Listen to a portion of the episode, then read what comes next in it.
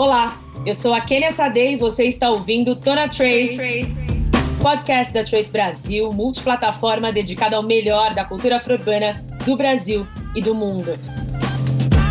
Aqui a gente se conecta com arte, música, histórias transformadoras e também cruza as fronteiras e dialoga com as diásporas africanas. Comigo, no time da Trace Brasil, o influenciador digital AD Júnior, que já voltou para o Brasil. Seja bem-vindo de volta, AD! Muito obrigado, Kênia. Oi, um prazer estar aqui com você. Estou muito feliz de estar de volta ao Brasil e aqui com o Alberto e com a Kênia Maria também. E o Alberto Pereira Júnior, como a Ade já disse bem, o nosso diretor do Trace Trends, nosso show de variedades, que também nos acompanha sempre. E aí, Beto, tudo bem? Tudo bem, Kênia? Tudo bem, Ade? Muito feliz por esse papo. É, Ade de volta ao Brasil, que ótimo, né, Ade? Saudade, vamos gravar adendo, olha, dando, dando um recado aqui, aqui no ar. Tá devendo, tá devendo conteúdo pro Trace Trends. Maravilha. Tá bom, chefe, tá bom, chefe, vamos gravar. Sejam todos muito bem-vindos. O Tona Trace começou. começou.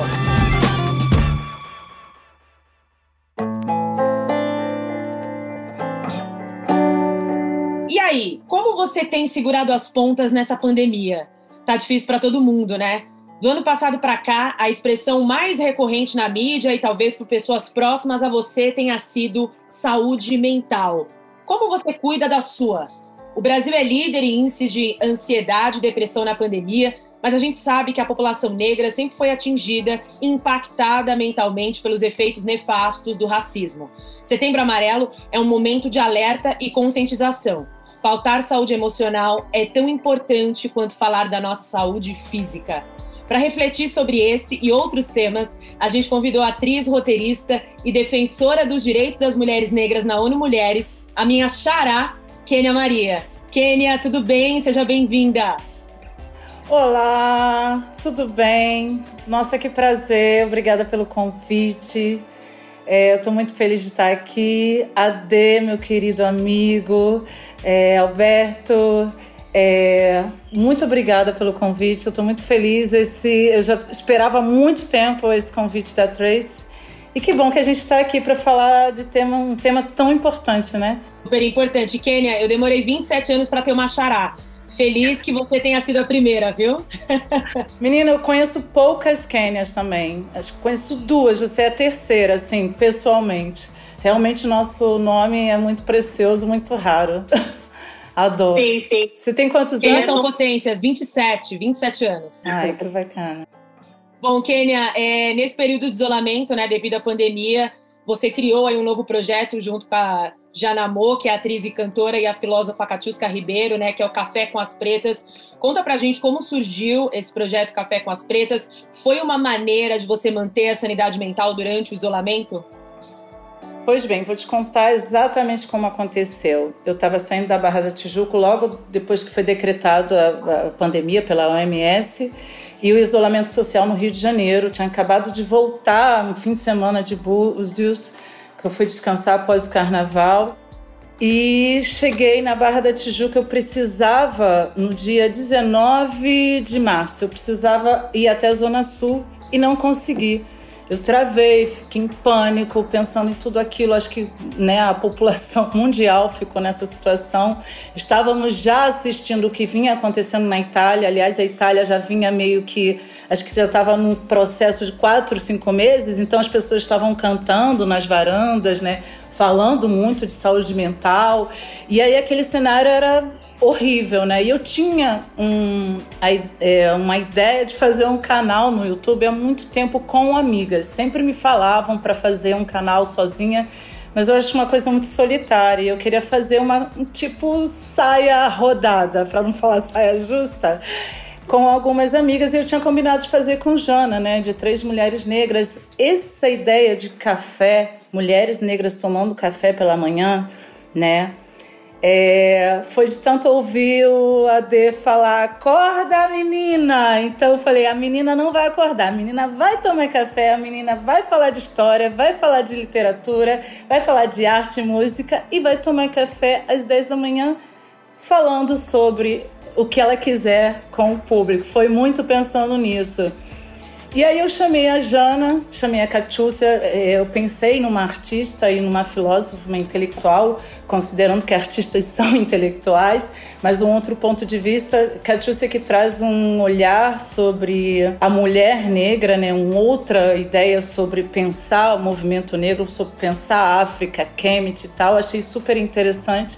E aí convidei as duas, falei, ah, vamos fazer e o café, na verdade, eu tenho um projeto chamado Tá Bom Pra Você. E eu ganhei uma, um edital do Fundo Baobá e fiz uma edição que, do café que na época chamava Café com Histórias. Que eu faço dois episódios, um com Dona Ruth de Souza, saudosa querida Ruth de Souza, onde ela me conta que nunca fez uma publicidade, nunca tinha feito uma publicidade, está no YouTube, por favor, confiram. E Dona Zezé Mota, que também me fala que nessa entrevista no Café com Histórias, ela me conta que fez, foi contratada para fazer duas publicidades na vida dela e uma o contratante pediu para ela não aparecer. Não, a gente paga, mas você Nossa. não precisa aparecer. E aí eu e aí nesse programa no final desse bate-papo, eu faço um, uma propaganda de café com elas, né? Que é uma marca do meu projeto que nasce lá, o Tá Bom Pra Você, que é esse canal que está no YouTube, que nasce em 2012, criado por mim e por minha filha Gabriela, que é atriz, hoje está com 18 anos, na época ela tinha. Hoje ela está com 22, na época ela tinha 13 anos. E esses episódios estão lá, confiram por favor. E aí assim nasce essa ideia de colocar mulheres negras falando de outras coisas, né? Não levantando, correndo para servir café para alguém, mas sim tomando seu próprio café. Nasce o Café com as Pretas e com a ideia de discutir realmente saúde mental, porque a minha preocupação no início da pandemia era justamente a positividade tóxica. E eu tive a impressão de que nós estávamos observando o comportamento da Europa, principalmente da Itália, que eu não sei se vocês lembram, em março, acho que eles já estavam com quatro meses de pandemia, então eles estavam naquele período de ir para, para a janela cantar, de cantar com o vizinho. E nós ainda estávamos entendendo este processo e a gente já estava querendo cantar na varanda. Então eu fiquei um pouco, sabe, não, vamos cantar, vamos esquecer. E eu falei, vamos enxergar o que a terra está pedindo. E assim começa o Café com as Pretas, era três vezes na semana, a Dê foi um convidado, é, foi Bia Ferreira, foi lindo. Só que em maio, meu pai faleceu, perdi meu pai e tudo indica que foi por conta da Covid. E eu fiquei extremamente abalada, assim, eu já estava muito abalada com tudo, mas foi um choque muito grande, né, porque eu Falei muito com meu pai na semana que ele morreu e não conseguia. E as pessoas encantadas com, com o café, eu não conseguia mais fazer sem chorar, sem me abalar. E eu precisava estar lá mostrando no Instagram que está bem sem estar bem. Então eu saí e do café com a ideia de voltar já já. Daqui a pouco a gente está voltando, mas com uma outra proposta. Talvez no canal Tá Bom para Você. E com um elenco diferente também. Não, Kênia, e é tão importante, né, a gente trazer esse tema porque as mulheres negras são as mais invisibilizadas, desumanizadas, né, não têm acesso à saúde, que dirá saúde mental, né, e quando a gente pauta autocuidado e pertencimento parece que é algo tão distante, né, é, e uma das primeiras pessoas que, inclusive, cunhou esse termo de autocuidado de mulheres negras foi a Audre Lorde, né, que é uma feminista negra norte-americana, porque é aquela história, né, quem cuida de quem cuida. cuida. E aí eu pergunto para você, como você pratica o autocuidado no seu dia a dia, Kênia? Olha, o espelho é uma coisa muito legal para mim. eu tento me olhar, sabe? Eu não falo do espelho, o espelho só, né? Eu sou de, eu sou candomblessista e alorixá.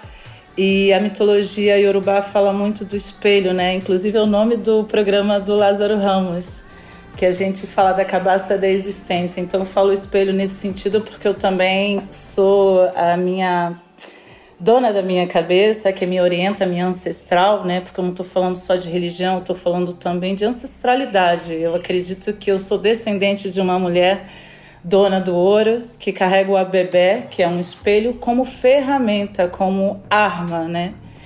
Então, o espelho, nesse sentido, eu estou sendo um pouco filosófica, mas é esse espelho de olhar quem eu sou e entender minhas dores, né? Não fugir. Por isso que eu tenho um problema com a positividade tóxica. Tá doendo, olha para a dor e fala com ela. Eu aprendi muito. O que, que, que, que é isso? O que está acontecendo? A terapia, né? Pessoas pretas precisam fazer terapia e eu também, que é um, ainda é um tabu, ainda é uma conversa, um papo que a gente não consegue amadurecer, sobretudo quando a gente fala dos homens negros, mas mulheres negras também, por essa questão de você é forte, você pode, você vai. Eu, às vezes, acho que eu posso ficar sem terapia, mas é impossível. A minha espiritualidade, me conhecer, basicamente isso, rezar.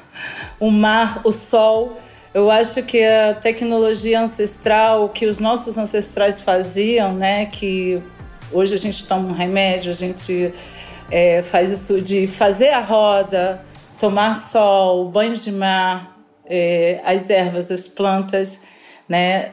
Eu acho que isso faz parte da nossa natureza e é voltar para a natureza é cura.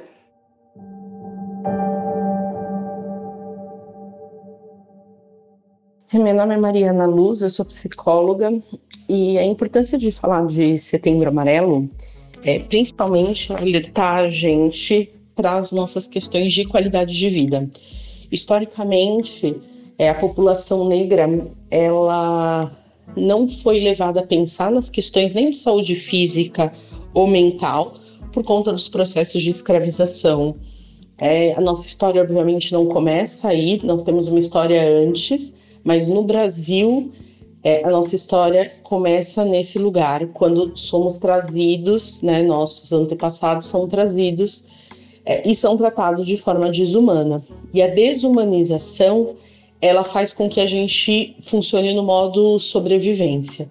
Nesse modo, o mínimo para sobreviver, a gente não pensa em qualidade de vida, em saúde mental. Né? Além disso, a gente tem diversos tabus de que qualidade de vida deve ser pensada somente por pessoas de determinada classe e determinado gênero, né? Então, Setembro Amarelo é um mês muito importante para alertar a gente dos números. Então, eu vou dar aqui três estatísticas importantes. O Brasil, antes da pandemia, era o número um em ansiedade no, do mundo, o número cinco em depressão e a cada 40 segundos uma pessoa se suicida no mundo. Né? Esse mês é extremamente importante e eu, a dica principal que eu dou aqui é, para que a gente consiga vencer os tabus em saúde mental é aprender a respeitar os nossos limites.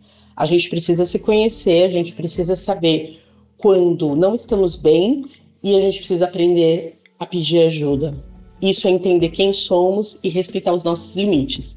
Eu espero ter contribuído e que muitas pessoas que vão nos ouvir nesse podcast possam se alertar para a importância de a gente se atentar e cada vez mais falar é, sobre saúde mental, né? Não é vergonha nenhuma pedir ajuda, não é vergonha nenhuma se sentir vulnerável. É preciso muita coragem para poder fazer isso.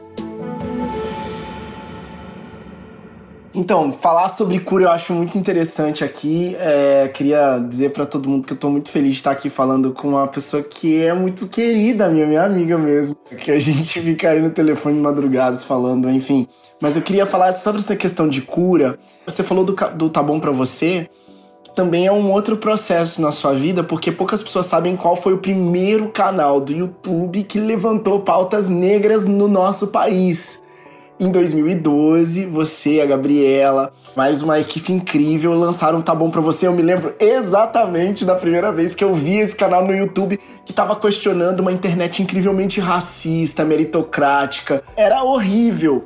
Como manter a sanidade ali e como é que foi para você ser o primeiro canal no YouTube que falou sobre essas pautas? Não tinha outro, não. Isso eu, eu tenho certeza, na história não tinha outro.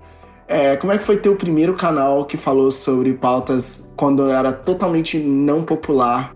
Quando ainda tudo era mato, né, Ade? É, quando tudo era mato. Que hoje as pessoas falaram, não, mas isso é óbvio. E não era. Então, quer dizer, ali já tinha um trabalho de, de manter a sanidade nas redes sociais. Exatamente. E aí? Então, é, tá bom para você nasce quando eu morei 11 anos na América Latina, Venezuela, Peru, Equador. Deixa eu ver se eu esqueci algum. Colômbia. É, Colômbia morei pouco tempo, mas ao total 11 anos. E minha filha nasceu na Venezuela, ela é atriz hoje, está fazendo um trabalho incrível aí numa plataforma, enfim, está é, muito feliz. Eu sou avó, tenho um neto. Na época, quando eu volto da Venezuela, ela já estudava teatro lá, ela tinha 13 anos. E ela olha, olha que louco, né? No mesmo continente, ela olha o Brasil a TV e fala: mãe, como é que eu vou trabalhar? Não tem mulher negra na TV. E realmente, em 2012, a coisa era totalmente diferente, né? Ainda não mudou muito, né? Acho que agora a esperança aí, a Tracy traz um pouco de dar uma restaurada na nossa saúde mental em relação a isso, porque o que a gente a gente se contamina com os olhos, né? O racismo é, é o que você vê, é o que você ouve, entra por todos os lugares. Né? não tem como escapar. E eu acho o audiovisual muito agressivo, sobretudo para as crianças. E minha filha não se enxergava. Eu falei, vamos falar disso, vamos resolver, vamos fazer um canal. Na época, eu observava, estava começando a nascer o Porta dos Fundos, né? com aquelas críticas sociais, críticas menos o racismo. Eu falei, vamos, vamos fazer um canal aqui, só que a gente não tinha grana. Eu estava fazendo obra em casa e tanto que quem olhar os primeiros vídeos é tudo muito obra, é, as coisas muito manuais, né? E aí eu comecei, e aí eu percebi realmente que o Portas foi abrindo portas por ser uma equipe branca, claro, e por ser uma equipe branca, eles rapidamente conseguiram muito apoio da publicidade. É, Porchat estava fazendo todas as é, marcas de telefonia, produtos, parte de, tudo era porta dos fundos. Eu falei, bom, como é que a gente chama atenção? Fazendo uma brincadeira com a publicidade. E aí o primeiro, é, primeiro sketch que eu, que eu, que eu fiz é, foi a família Margarina. Família Margarina. Nunca vou me esquecer desse. Era muito engraçado, muito engraçado. E eu só vi hoje, agora, esse ano que eu vi Lázaro e Thaís fazendo uma propaganda após quase 10 anos de crítica, eu vejo Thaís e Lázaro fazendo. Enfim, eles é, demora, né? Enfim, mas eu falei, será que assim a gente consegue chamar a atenção? E na no, a, a, a, propaganda de margarina, margarina Blacks, produtos Black, o nome da nossa, dos nossos produtos. A gente fala exatamente isso. Por incrível que pareça, negros também comem pão. Aí a gente dá uma risada com margarina. e aí tá bom para você. E aí fizemos pasta de dente, fizemos papel higiênico, o Godofredo, né? Fazendo o, a propaganda do, do papel higiênico. Fizemos várias é, cereal e ninguém ouviu. A publicidade não ouviu, ela não estava interessada, não conseguimos grana. Para a comunidade negra também era estranho. Muita gente ligava: olha. Você não tem medo de estar tá falando da publicidade? Na época eu era casada com Érico Braz, ator e apresentador da Rede Globo, contratado. E as pessoas falavam, o Érico tá na Globo, você não tem medo? E o Érico também participava, né? Ele participava. até criava algumas, alguns episódios comigo. Ele é ótimo roteirista, vem do bando Teatro Lodum, um grupo teatral político, né? Que tem uma inspiração que mergulhou em, bre... em, em muito em... nesse teatro político, no ator cidadão. Então foi muito fácil. E meu filho Matheus, que também era ator, todo mundo era tudo. E não conseguimos chamar a atenção da publicidade, não interessava. É, batemos na, na, porta muitas vezes, fizemos de tudo. O apoio da comunidade negra também. Na época eu sofri muito, a Adê me ouvia muito, chorava e até hoje choro. Adê, olha, ele calma, calma, Brasil, calma e tal. E as pessoas ficavam com muito medo, achavam que o discurso era muito avançado e que talvez complicaria a minha vida. Olha que hoje eu faço uma publicidade para um carro de luxo. Não complicou, vale a pena lutar. Maravilha. E a saúde mental, a saúde mental é uma coisa que a gente ainda, eu acho, eu fico, é uma pergunta que eu jogo para vocês quando eu mergulhei nesse universo para entender né, essa questão da publicidade, né, indo para os Estados Unidos e vendo a Times Square com 90% de negros em todos os lugares, eu falei, o que, que é que está acontecendo? O Brasil investe em racismo? Porque nós somos mais de 50%, a gente não vende isso, inclusive está no meu TEDx, que eu falo do Tá Bom Pra Você e da publicidade.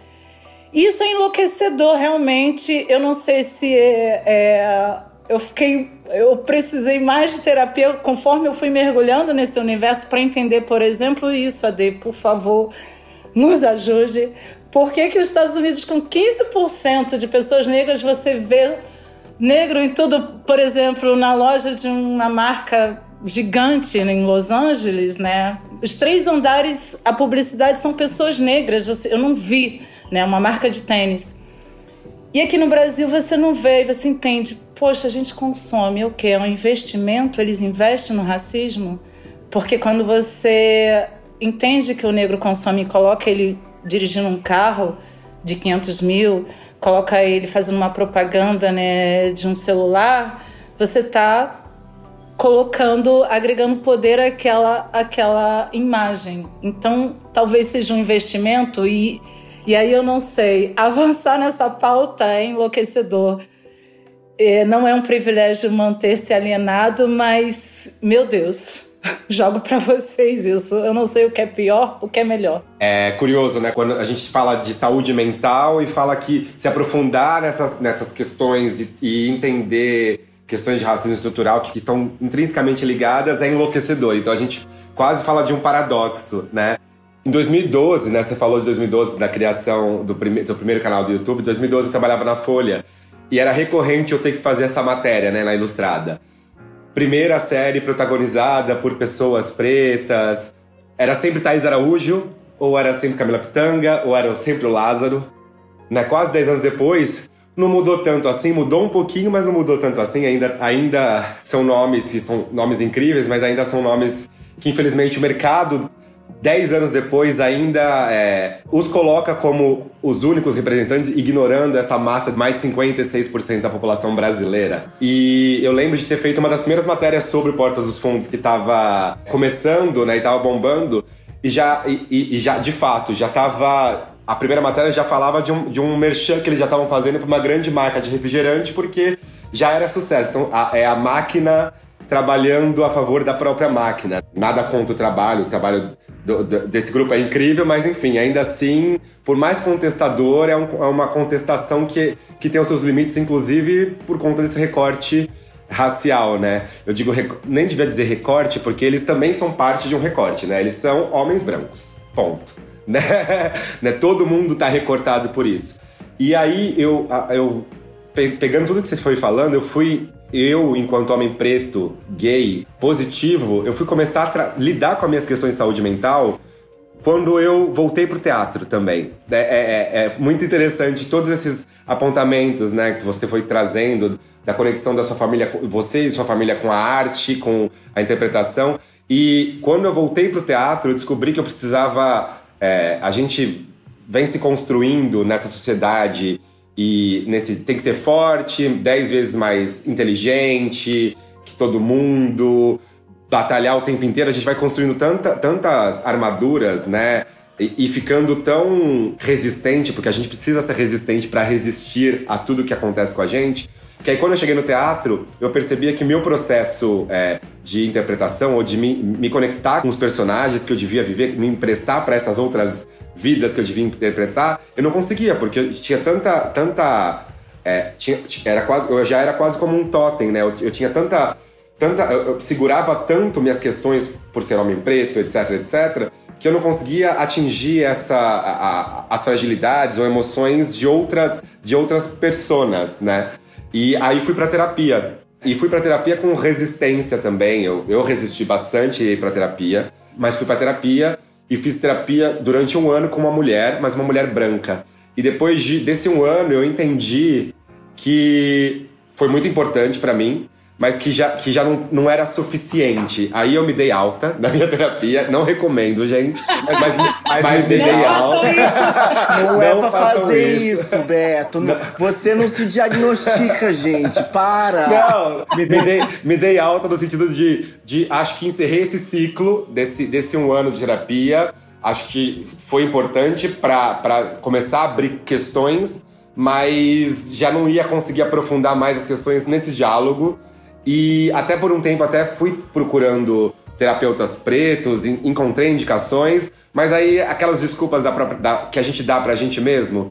Ah, eu vou. Ah, eu já sei o que é, eu racionalizei, já sei o que é, não, daqui a pouco, daqui a pouco, daqui a pouco. E já passaram quase três anos que eu não voltei pra terapia e eu tô me prometendo voltar pra terapia. E é super. Esse papo aqui é super. É, é super importante, porque eu acho que, como eu, muitas pessoas também evitam esse, esse confrontamento com esse mergulho para dentro de si que a gente faz com um profissional. Porque claro que a gente sempre mergulha quando a gente tá é, com família, a gente tá com amigos, mas é um outro, é um outro mergulho, né? Essas são trocas muito potentes, mas acho que pensar saúde mental, pensar até um acompanhamento psicológico, uma troca, uma conversa com, com um ponto de vista é, que não seja parcial, de uma pessoa que não te conheça, é, que não tem intimidade com você, inclusive, é muito rico para a gente abrir outras questões e escutar outras questões, porque tem coisas que a gente fala com amigos, com familiares, com nossos afetos, que, que, ponto, que os pontos de vista estão parciais, né? Pelo, pela relação, pelo afeto, e a gente acaba não, não conseguindo avançar ou conseguindo ir além um, do conforto do conforto da afetividade, que é super importante, né? E acho que é, é, era importante. Eu quis, quis dividir isso porque eu acho que é importante e ainda mais aqui, né? Pensando no nosso, no nosso. Aqui é um espaço seguro. Tô na Trace é um espaço seguro. Sim. A Trace Brasil é um espaço seguro. Exato. Né? Um espaço de acolhimento de pretos para todo mundo, mas também de pretos para pretos. E é importante a gente falar sobre essas questões, né? E a gente está de fato em setembro amarelo, que é mais um marcador, e acho importante termos esses marcadores para lembrar algumas questões, lembrar alguns algumas efemérides para a gente poder transformar, mas não, essa, essa, discussão não tem que ser só em setembro, essa discussão de fato de saúde mental, de. O ano todo, né? Tem que ser sempre, porque ela permeia a nossa vida. E aí eu queria aproveitar esse meu depoimento e entender como cada um daqui desse painel, Kênia, Sade, Kênia Maria e Ade Júnior, tem se relacionado com a própria saúde mental. Quais são as estratégias? É ir para uma terapia? É algum tipo de esporte, descanso? É tudo isso junto? Como vocês têm trabalhado essa questão? Então, você falou de. Tem uma coisa que eu queria comentar quando você fala de. Eu acho até perigoso, é, às vezes, quando você está passando por algum problema e que você precisa de terapia, você falar com o familiar ou com um amigo. Acho complicado, né? Claro que você divide seus problemas, mas quando a coisa é muito, muito pesada, eu acho que a gente precisa entender a necessidade da terapia, porque às vezes seu amigo precisa também de terapia, né? E eu tenho pouquíssimos amigos. A D é um, né? Que quando as coisas estão assim estranhas todas as vezes relacionadas a trabalho, a D Daqui a pouco eu mando o Pix, mas uma consultoria rapidinho. Então, assim, eu divido muito com ele, né? Vivemos muitas emoções nos últimos anos, porque somos atrevidos, a gente quer entrar nos lugares, então, muita terapia nesse processo. Mas eu acho que é importante que a população negra entenda que às vezes eu vejo muita gente sendo orientada através de um influencer que fala de saúde mental, principalmente neste mês, né? Porque dá like e a hashtag Vamos Falar de Saúde Mental e fala qualquer coisa. Tem muita gente que fala sem responsabilidade, dicas irresponsáveis, não conhece quem está do outro lado e às vezes quer ajudar, não ajuda. Então, que mais tem terapeuta na internet, a gente precisa tomar cuidado. E eu acho, reforçando, que a gente precisa tomar cuidado também, porque é com os familiares, entender também que talvez tua mãe esteja mais deprimida com um transtorno pior do que o seu, sua amiga, seu amigo. Eu acho que de dois, nesses últimos dois anos, eu acho que nos últimos 500 anos a nossa vida não está nada fácil, né? E a gente precisa não tem jeito, volte para terapia já já, é uma ordem. Porque eu tô fazendo a minha. Mas é isso, eu tô aqui do grupo dos que fazem terapia também. É, Kênia, você falou que é Yalorixá, né? Eu frequento o candomblé há dois anos e eu percebi o quanto a espiritualidade nos ajuda nesse processo, né? E eu reitero que espiritualidade não tem nada a ver com religião. Espiritualidade pode ser cuidar da terra, das plantas, meditar, entrar em contato com o seu espiritual, né, para que faça sentido a vida. E eu percebi no candomblé o quanto me ajuda nesse processo de cura, de autocuidado, de autodescobrimento, né? Eu tenho dito que o que realmente me ajudou nessa pandemia foram os três T's, que é a terapia, que eu faço junto com uma mulher preta, também é LGBT, né? Que daí eu me identifico naquele lugar e fica muito mais fácil de falar das minhas dores, dos processos que eu passei não porque se assemelham com dela, porque nós somos indivíduos muito diferentes, mas porque ela vai ter uma empatia e uma compaixão com tudo aquilo que eu estou falando de uma outra forma, muito mais sensibilizada, né, do que de repente uma mulher branca ou um homem ali naquela discussão. Então a terapia tem me ajudado, estar no terreiro, em contato com a minha ancestralidade também me ajuda e academia, que eu voltei para academia, porque também tem aquele mito, né, das mulheres magras que não precisam fazer exercício. Na verdade, todo mundo precisa fazer para a gente manter também é, essa nossa sanidade mental. E para fechar aqui o meu depoimento, eu acho que só é, recuperando a nossa ancestralidade é o que vai nos salvar. E o que está realmente me salvando é esse contato com o candomblé, com as pessoas e com as minhas raízes. Eu queria só fazer é, é um adendo aqui. É, se candomblé, a gente, eu, eu entendi, e por isso sou candomblecista, define o candomblé como religião não dá conta do que é essa filosofia, não, né? Não mesmo. Não é, mesmo. Porque se fosse só religião, uma coisa de pensar em Deus, eu não conseguiria. Eu só consigo porque tem a ver com, com vida, eu acesso, eu pego, né? Meu Deus, eu uso todo dia para lavar o rosto. É a água, eu sou descendente dessa senhora. Eu bebo, meu Deus, ele está comigo, eu respiro, não, não, eu não conseguiria Sente, imagine Deus, né? Eu vejo, ela dança. Eu não acredito em um Deus que não dance, mas eu sei que essa frase não é de homem negro, mas com certeza ela é preta porque faz todo sentido dentro da minha religião, que não é só religião, é uma é um, uma forma de viver. Religião só não dá conta. Eu queria muito falar sobre isso. O que eu queria é sobre a minha questão de saúde mental. É, muita coisa aconteceu durante a pandemia. É, eu nunca tirei férias na minha vida. Eu, o pessoal daqui de Tracy sabe como é que foi meu aniversário.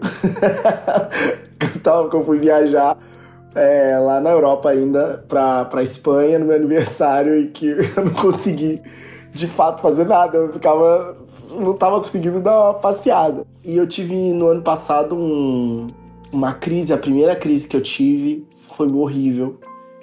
É, eu não conto para muitas pessoas, eu tive uma crise de pânico, fui parar no hospital na Alemanha, foi muito ruim.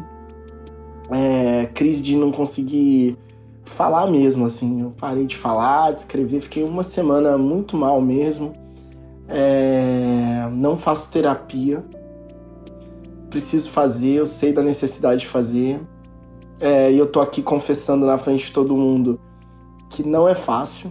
É, converso muito com muita gente, mas eu ainda tô num processo de entender o que, que eu preciso fazer da minha vida. Eu me sinto extremamente sozinho, isolado. E aqui nesse podcast talvez seja um momento até para refletir é, os caminhos que eu preciso fazer, porque falando do setembro amarelo, depressão, é uma coisa que para mim ainda é um tabu pessoal, eu preciso me cuidar de fato.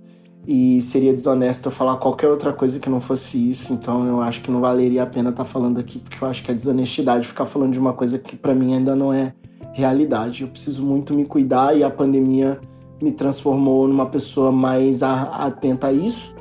Então a minha única opinião e a minha única fala sobre isso é que eu vou me cuidar melhor e que é o único ponto que eu preciso colocar aqui e tá tudo bem, eu não tenho problema nenhum de assumir os meus pontos fracos. E, vulner... sermos vulneráveis, né, Ade? É, faz parte. Ah, eu te... é, não, eu não posso falar aqui disso, assim. É, desde a pandemia eu fiquei um pouquinho abalado, sim, né? Eu, eu, tô, eu tô abaladinho, sim, e, e, e tudo bem para mim que eu entendi isso, porque não dá para você entender tudo também. E, é, eu vou começar a terapia, acredito que em breve, já conversei com algumas pessoas, é, inclusive é, com uma pessoa que está convidada aqui ainda para falar como especialista. então, você tem Legal, ela para falar. ótimo. Ah, já sei quem é. Já, já sei quem é. Só não, só não podemos, só não Mas- podemos citar nomes, mas Não, muito obrigada pelo seu depoimento, Adê. Muito obrigada. Gente, que assim, a gente tem que explicar que não, eu estou, fiquei doente, tive uma crise, eu enlouqueci, eu realmente tirei a calça pela cabeça. A gente tem que explicar isso. É tão óbvio, né, que ninguém tá bem, assim. É, é muito louco. E você abriu aqui, porque eu tô. é, é, a gente, vocês, é muito bacana, vocês toda hora citam que é um espaço seguro, que é um espaço seguro, a Trace é um espaço seguro. E realmente eu tô aqui é, fazendo um podcast para um, uma TV. E agora eu tô percebendo que essa TV é preta e que eu posso falar depois de ouvir o AD, porque realmente é só complementando, e eu me senti à vontade agora com a fala do AD, realmente eu também enlouqueci durante a pandemia após a morte do meu pai, né? É, e, e que bom poder ficar aqui, sabe, livre para falar isso. É, e, e também, e também não é uma questão assim, ah, tô, eu tô. tá ruim e não tem saída. Não, eu consigo reconhecer que eu ainda preciso melhorar muito é, nessa questão de saúde mental. E não, não significa que eu tô. Ai meu Deus, o que tá acontecendo com ele? Não, gente. A pandemia me trouxe outros questionamentos, outras questões que eu preciso buscar. É, eu falei, pô, tô cansado. Eu trabalho todo dia com, com o Beto, com o Kenya. É, nas últimas semanas, por exemplo, várias reuniões que aconteceram eu não consegui entrar porque eu tava em outras reuniões tentando resolver outras coisas. E o Beto, é, vou ser muito sincero, o Beto é uma das mentes mais brilhantes que eu conheço. O Beto pensa cinco coisas ao mesmo tempo, cinco, cinco programas ao mesmo tempo. Se hoje a gente tá vendo a Tracy no ar, se a gente tá vendo o programa que tá acontecendo hoje na- no nosso país acontecer, eu preciso reconhecer as pessoas que trabalham comigo também. O Beto é essa mente brilhante por trás disso tem várias diferenças, várias questões, vários pontos que ele olha pra mim, ele pensa que eu olho pra ele e falo, mas eu consigo reconhecer a genialidade por trás dessa pessoa com quem eu trabalho todo dia, todo dia. Obrigado, Ade. A Obrigado. Kenia Sade é uma pessoa que eu trabalho todo dia também. A Kenia é uma das pessoas que no dia que eu falei pra ela anos atrás, Kenia, a gente vai ter um canal, não, não, não faz nada, espera que vai acontecer. A Kenia é uma das pessoas que mais entende de cultura brasileira, de cultura afro-urbana brasileira. Provavelmente no futuro ela vai ser uma professora de cultura afro-urbana numa universidade que vai abrir esse curso que vai precisar entender o que é isso. Uma das pessoas mais geniais que trabalha, vai do administrativo até a execução do programa. É, eu conheço você, Kenia, que tá aqui. Eu tô falando de, de potencialidades, ONU Mulheres, a propaganda do carro caro, ao mesmo tempo que pensou coisas lá no começo de 2010. É muito legal as pessoas negras e não negras que estão nos ouvindo, saber assim, olha que incrível essas pessoas que estão criando um monte de coisa. O AD lá, que conversa com as pessoas, que sou eu, né? É, conversando com as pessoas que tem aí, que teve esse sonho junto com José Papa e trouxe muita coisa mas ao mesmo tempo nós somos pessoas que têm desafios pessoais também. E esse mês do setembro amarelo é muito bom pra gente pensar o que, que a gente já fez, onde a gente tá e por que que durante essa pandemia pra gente não esteve legal. Nós somos as famílias negras que em sua ponta, na sua maioria, são pessoas que têm mais vulnerabilidade, porque a gente tem um primo que não tem grana, a gente tem um tio que não tem grana.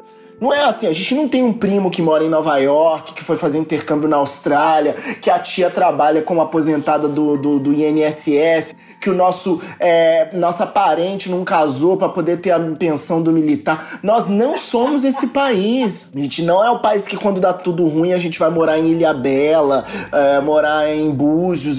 A gente não é esse país. A gente é esse país que se a pandemia tá ruim, tenho que trabalhar o dobro. As pessoas precisam só entender isso. Então, eu só queria dizer que quando eu dei aqui, gente, pra mim não tá 100%. Eu não tô aqui fazendo uma confissão de, de derrota. Eu tô fazendo uma confissão de realidade do Brasil, porque para pessoas pretas, todos que estão aqui, não está 100%, né? Não está 100%. Quem vive da arte, quem vive da música, quem vive do, do teatro, é, não tá 100%. Então, se sintam acolhidos nessa conversa de que tá todo mundo aqui trabalhando, nananana, mas tá todo mundo também lutando com os seus próprios desafios diários, né? Então é sobre isso a minha fala também. Meu nome é Ivone Campos, sou mãe de Demetrio Campos. Meu filho era um homem trans, preto, periférico, cometeu suicídio dia 17 de 5 de 2020, ano passado, no dia de luta contra a LGBTfobia. Eu atualmente moro no Rio de Janeiro, faço parte da Frente LGBT do Rio de Janeiro, Esquerda Progressista, do IBRAT, Instituto Nacional de Transmasculinas, e trabalho com serviço social. Auxilio pessoas LGBTs. Hoje, uma família periférica, ela não tem condições de pagar um psicólogo bom, de qualidade, não tem acesso, principalmente quando são pessoas pretas, elas não têm acesso a um psicólogo preto, porque é muito difícil um psicólogo branco ele compreender e entender a necessidade de cuidar de pessoas pretas, diferenciar. Demétrio, com exatamente 10 anos de idade, 9 anos de idade, eu já notei que o Demétrio ele já tinha traço de uma pessoa depressiva. Então, eu naquela correria do dia a dia, né, que a gente trabalha, mãe, entendeu? E trabalha, corre, corre danado. Eu fui procurar um psicólogo para ele, um acompanhamento psicológico, com exatamente 13 anos e meio, quase 14. Foi quando ele já se, se entendia como um homem trans. Mas nós conversávamos. Eu e Demetrio, a gente era muito aberto, é um com o outro. Ele chegou para mim e ele abriu com a própria boca e falou: Mãe, eu preciso de um psicólogo. Então, falar de depressão e de suicídio ainda existe um tabu muito grande, muito grande. Nesse um ano, que vai fazer um ano e cinco meses que Demetrio faleceu, eu tenho sido hostilizada. Dia 10 de setembro foi o dia de luta contra depressão e suicídio e eu ouvi pouquíssimas pessoas falarem sobre precisamos falar de suicídio, precisamos falar de depressão. A depressão é a doença que vai assolar o século. Um homem trans, ele vive de 10 a 29 anos de idade, é a faixa etária de vida. Eu fico muito, muito, muito feliz. Às vezes eu fico muito feliz quando eu dou de cara com os meninos com 40 anos de idade, as meninas com 30, falo, poxa, vida longa, vida longa, vida longa. Que eu queria muito, muito que meu filho estivesse aqui comigo,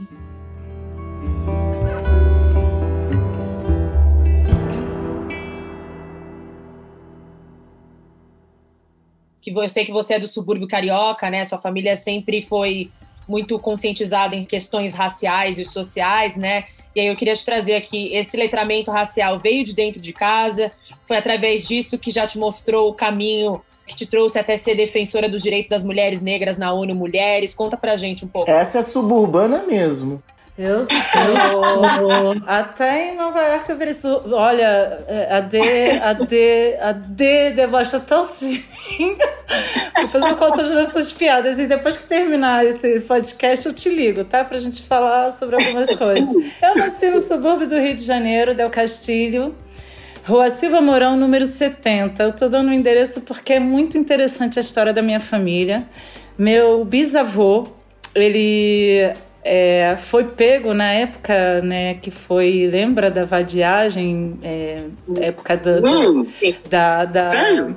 da revolta da chibata. Meu bisavô foi marinheiro, marinheiro assim, laçado na rua, e ele falava muito bem, ele aprendeu inglês muito bem, ele é era conhecido como o velho inglês. Nós não sabemos muito bem da história, mas ele comprou um terreno gigante na, em 1891, se eu não me engano. Estamos fazendo essa história e vai. Estou é, produzindo um documentário com minha sobrinha Maria Massabi, que é produtora da MTV, é, sobre essa história, porque a gente não sabe como é que ele comprou esse terreno que mora nove famílias e hoje é bem disputado, porque está num, numa região comercial, perto de um grande centro comercial, um shopping na, na, em Del Castilho. Então, esse, esse lugar é o lugar onde eu fui criada só com pessoas negras, né? Porque na minha família não tem muitos casamentos interraciais, são pouquíssimos pouquíssimos. E a família do meu pai, que é desse bisavô, o velho inglês, vô Eduardo, eles são negros bem retintos, sabe? Então, durante a, a, minha vida aí nesse quintal, eu tinha uma, uma prima que era bailarina afro, é, bailarina de dança afro. Eu fiz dança afro durante muito tempo.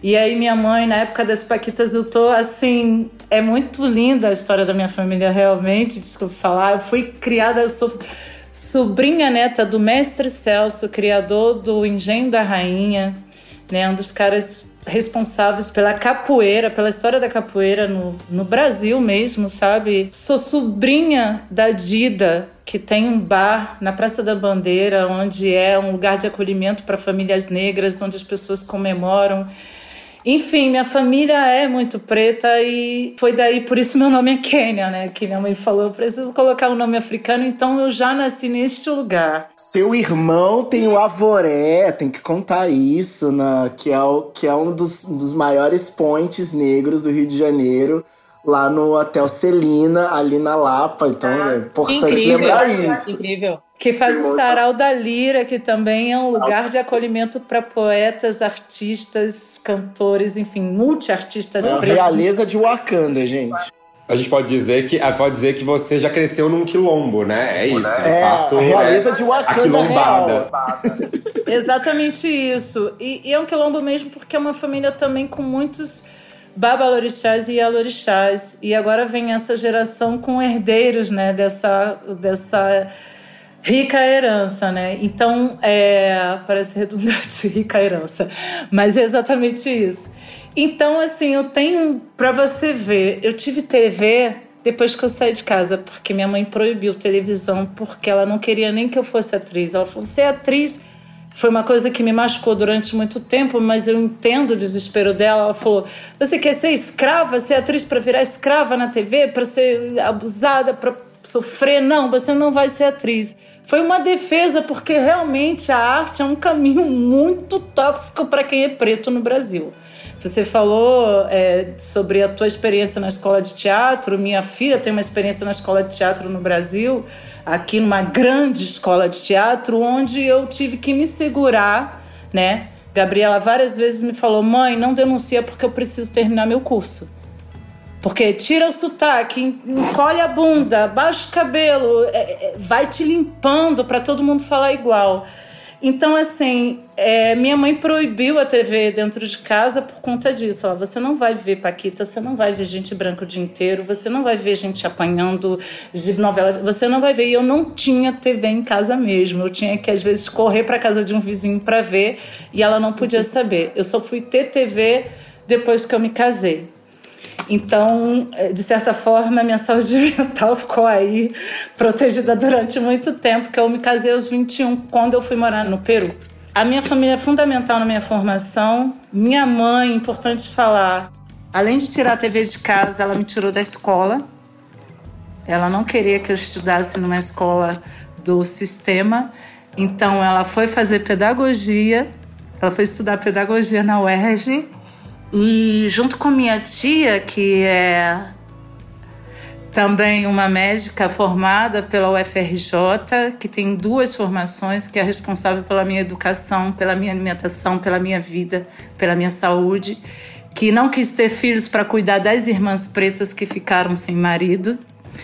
Minha tia é hematologista e pediatra. E essas mulheres, elas se reuniram e fizeram uma escola para mim e para os meus três irmãos e para o meu primo. Então, até o ensino fundamental, eu estudei sobre África eu não ouvi que eu fui que eu sou escrava e que eu não vi livro didático onde tinha homens brancos com coroa na cabeça e negros com a mão acorrentada. Eu não tive acesso a isso. Eu eu, vi, eu, eu soube da história de Aqualtúnia, Cotirene, Dandara, é, Zumbi, Gangazumba e tantas outras intelectuais, Beatriz Nascimento, Lélia Gonzalez. Isso eu vi desde pequena. Minha mãe me colocou num primeiro bloco afro é, eu ia falar de... dessa foto. Eu ia falar dessa sua foto do, do bloco afro, você é muito jovenzinha. Novinha.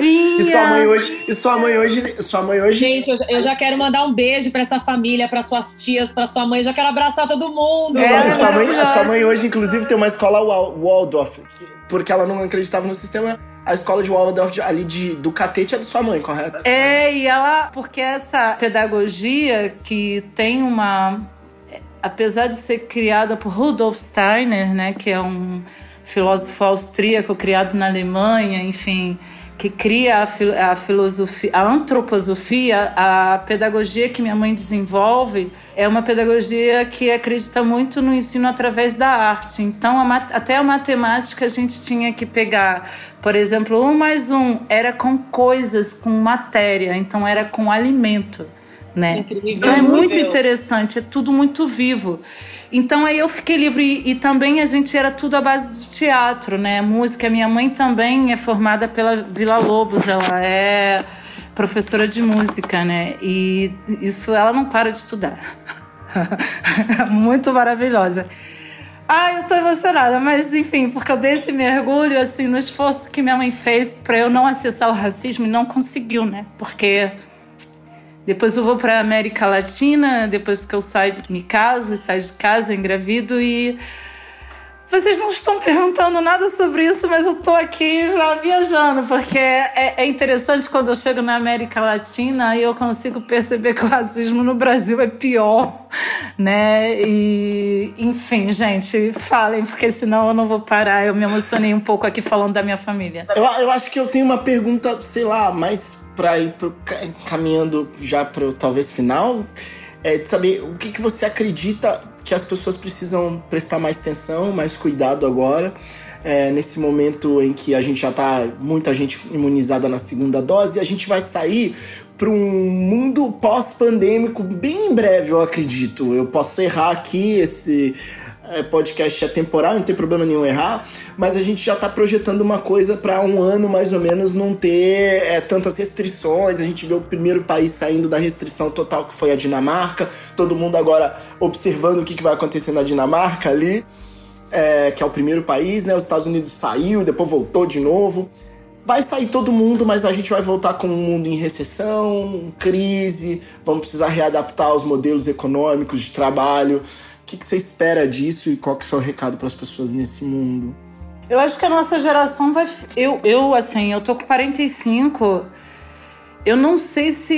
Eu não sei quando que essa onda vai passar, quando realmente se a gente volta para uma normalidade de parar de ter medo, sabe? De sentir medo, né? Sobretudo pessoas pretas. Né, que tem aí nossos marcadores são em relação à saúde, né? Saúde mental, saúde física e mental, alimentação, né? A gente, a gente sempre é o grupo mais vulnerável. Então, assim, normalizar eu com, aos 45, quem tá com 50, quem passou dos 50, eu não sei como é que vai ser daqui para frente, mas eu acho que, como eu sou candomblessista, eu vou dar uma, uma. Minha fala vai ser sempre desse lugar, né, da minha religião.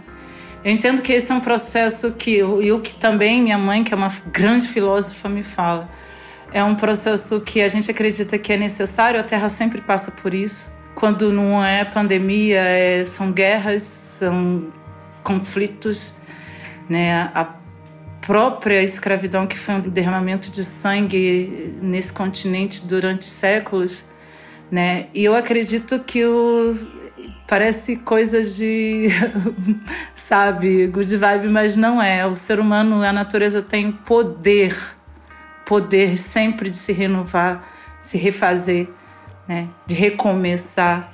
Eu acho que essa geração tá, fica marcada, né, o trauma muito grande, até mesmo porque a pandemia, né, o isolamento social não manteve o fuzil da polícia parado, né, as operações nas favelas, então foi horrível, é, enlouquecedor tá, é, passando por um isolamento social e vendo o braço armado entrando dentro das casas dos nossos irmãos para matar. Então acho que a gente dificilmente sai disso muito bem, mas eu acredito no poder da natureza e como eu sou uma pessoa que cultiva ancestralidade, ancestralidade é água, fogo, ar, natureza, eu acho que a gente pode se refazer sim. E eu acho que esse, lugares como esse, né, onde eu posso sentar, me sentir à vontade, ver pessoas pretas, principalmente dentro do audiovisual, eu já quero fazer uma fala aqui agradecendo e também dizendo que valeu a pena ter o Tá Bom Pra Você, valeu a pena esperar e valeu a pena acreditar de ouvir você durante tantos anos me falando e me orientando várias vezes, orientando, né? várias vezes e me dando esperança, muita esperança, assim. Dê um. Eu estou respondendo já meio que agradecendo e também aqui saudando esse amigo, esse cara que nasceu por um propósito muito grande, sabe? Que eu acho que muita gente no Brasil não entende quem é a não entende o avanço. Muita gente, eu vou falar uma coisa aqui que eu preciso falar. A é responsável por. Acho que muita gente está comemorando. Agora temos aí uma capa de uma revista muito linda com a Maju, uma mulher trans, sabe, na capa. É, isso tem a ver com a D. O fato de eu estar aqui falando para um canal de TV, num podcast, e vendo quatro pessoas negras, três pessoas negras aqui tem a ver com a D, né? A publicidade, tantas pessoas negras dentro da publicidade tem a ver com a D, pessoas intelectuais negros em grandes programas, né, considerado para pessoas assim que rodas, né, programas onde eram só convidados pessoas brancas e hoje nós vemos rodas de conversas, né, de pessoas brancas. Hoje a gente vê pessoas negras de grande importância, como de Jamila Ribeiro, falando num lugar muito interessante para pessoas negras, para a representatividade do povo preto, tem a ver com o AD, sabe? E é normal que a gente não reconheça isso, porque o nosso processo, o processo do racismo no Brasil, é extremamente sofisticado. Né? E assim como eu fazia o tá bom para ver que as pessoas falavam: para, cuidado, não faça isso. Eu entendo o porquê que você me fala que ano passado você paralisou. Eu entendo por que, que você não consegue ir para terapia. Eu entendo porque você se sente só. Porque isso é um trabalho solitário, meu irmão.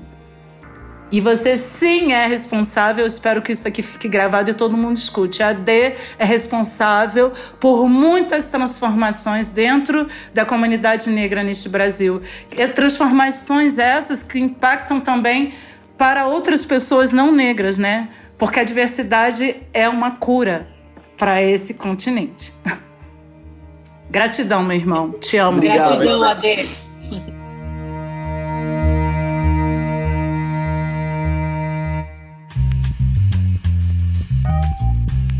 Eu vou aproveitar esse momento para trazer um quadro nosso, do nosso podcast Tona Trace, a playlist da semana. Na playlist da semana a gente vai usar a música como um lugar de, de cura também, de, de respiro e até de carregar energias e, ou fazer a gente pensar mais sobre a gente, entrar numa introspecção positiva. É, Kênia, qual seria a música ou as músicas que te fazem te fazem bem, que fazem bem para sua saúde mental? Olha, tem uma música que eu já estava pensando que eu vou cantar um trecho, que é Se Eu Quiser Falar com Deus, do Gilberto Gil, que eu acho a coisa mais maravilhosa do mundo. Ele começa, né? Se eu quiser falar com Deus, tenho que ficar a sós, tenho que apagar a luz tenho que calar a voz. Aí agora eu não lembro o resto que ele fala, mas é uma canção que preenche, né? E preenche aquele espaço, enche de amor, de esperança, para que a gente possa seguir, né? Então é uma música que muito emociona e nos faz pensar mesmo, né, em tudo que a gente falou aqui nessa conversa hoje, dessa espiritualidade, de olhar para dentro, desse autocuidado. Tem outras canções, mas essa é uma música que quando ela bate, ela bate forte e faz a gente repensar sobre a nossa vida, sobre a nossa trajetória aqui nesse plano, porque eu tenho certeza que há outros planos. Mas eu vou deixar então, se eu quiser falar com Deus, independente de qual seja o seu Deus, eu acho que a mensagem é essa também. Você, Kênia Maria? É uma música que realmente me faz um bem danado, principalmente o refrão é uma música dos Racionais, cantada por Mano Brown, acho que a composição é dele. E foi a música quando eu fui primeira é, propaganda boa, assim, gigante que eu fiz, eu usei essa música e também ela é uma inspiração para este momento, que é um por amor, dois por dinheiro. Então eu gosto muito desse refrão que diz: um por amor, dois por dinheiro, três pela África, quatro por parceiros. Que quiser falar, só Deus pode me julgar. Dez cadeiras numa mesa de mármore.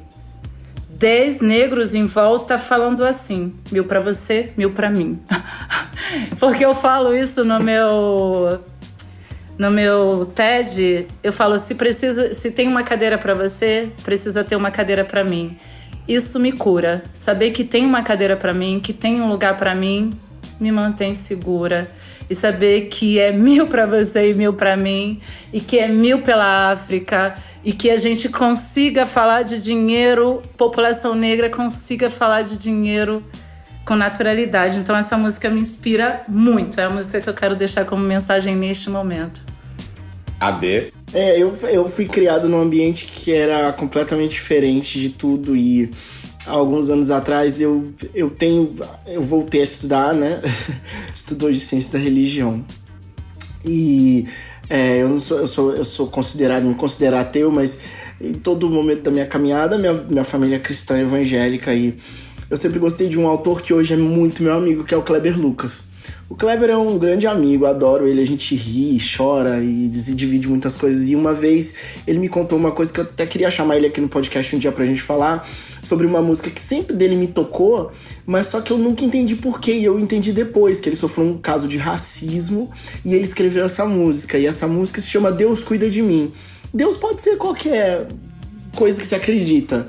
E ele fala assim: olha, é, se, se, se, na vida não tem direção, eu preciso tomar uma decisão. Eu sei que existe alguém que me ama e quer me dar a mão. Se uma porta se fecha ali, outras portas se abrem ali. Eu preciso aprender e ler mais de Deus, porque é aquilo que cuida de mim na sombra das suas asas, eu moro na sua casa. Eu não ando sozinho, nem estou sem lugar, porque eu sei que tem alguém que cuida de mim. Essa música dele é maravilhosa. tá falando comigo hoje aqui. Que lindo! eu decoro mesmo. Decoro mesmo. Linda, linda. Você, né, Beto? Eu vou trazer uma música. Eu ia trazer outra, na verdade, mas no, no meio do caminho eu fui mudando aqui e vou trazer Lineker Intimidade. E o refrão diz: Soma, mas não some. Fica e a gente dorme. Incenso a casa com alecrim. Você segue a vida e eu sigo assim. Na estrada, no trem, de Belém a Belém. O que é, o que, que é tirar um tempinho para ficar mais perto de mim? E eu acho que intimidade, é, intimidade, a troca com o outro, né, com os outros e outros, é importante, mas também a gente tem que ter intimidade com a gente, né? A gente tem que se permitir essa intimidade é, de se conhecer, de se autoconhecer e mergulhar, mergulhar também, olhar pra gente. E, e acho. Eu fiquei muito feliz que a gente trouxe esse tema pro, pro podcast Saúde Mental. Tô até um pouco emocionado aqui. Acho que, é, que, que esse, esse, é, esse é o maior podcast que a gente já fez né? Esse vai ser de fato maior de, de duração. E que bom que é esse tema, que é um tema tão importante que, infelizmente, pouca gente fala, e ainda mais dentro, do, é, dentro das nossas casas, comunidades, enfim, a gente não aprendeu a falar sobre isso. Né? E que bom que a gente está falando sobre isso, trocando sobre isso, e, e esse aqui é só um. um a gente está abrindo é, um espaço para falar. A gente não está encerrando nenhum assunto aqui, a gente está só abrindo assuntos e possibilidades para falar isso outras vezes, não só em setembro, mas falar isso aqui no podcast, falar entre a gente e falar isso para a gente mesmo.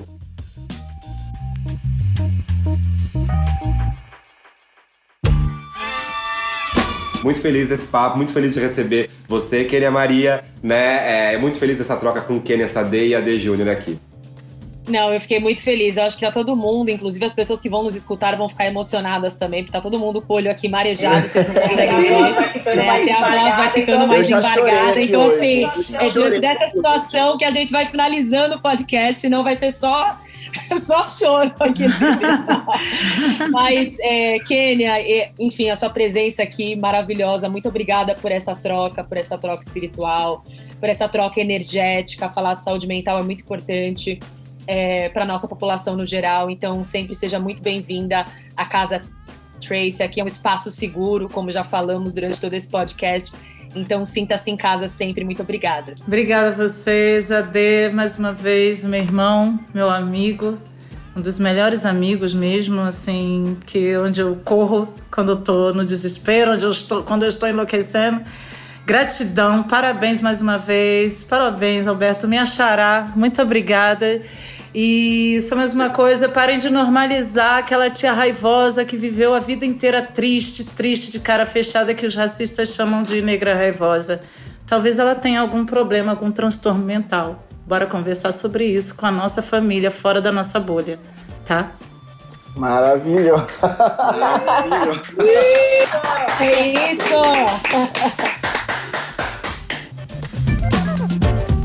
E é isso, gente. Chegamos ao fim do podcast Tona Trace. Sigam a gente nas redes sociais, arroba Trace Brasil no Instagram e no Facebook e Twitter, Trace Underline Brasil.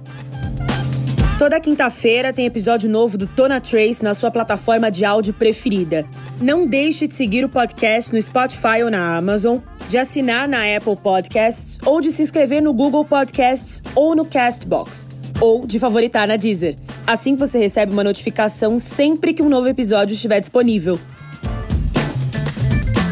Eu sou a Kenia Sade. Esse podcast tem direção e roteiro do Alberto Pereira Júnior, em colaboração minha e do AD Júnior. A sonorização do episódio é do Alexandre Marino. Obrigada pela companhia semana que vem tem mais.